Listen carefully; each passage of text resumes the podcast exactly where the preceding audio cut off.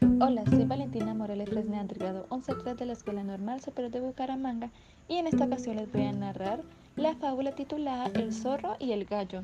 Un zorro se acercó sigilosamente a una aldea.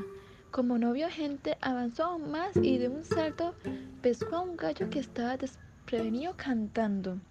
Al ver esto, los dueños de la granja corrieron tras el zorro y le dieron, deja ese gallo, que no es tuyo, es de nosotros.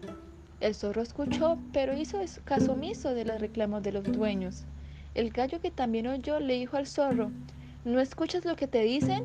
Esos rústicos granjeros, respóndeles que yo no soy de, de ellos, sino tuyos, porque tú me llevas.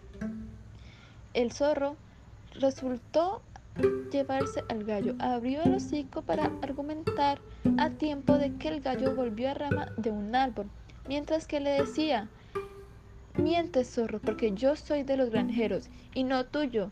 Aquí soy feliz. Ese día el zorro huyó avergonzado antes de que lo atraparan. Moraleja. Evita tomar como tuyo lo que no lo es.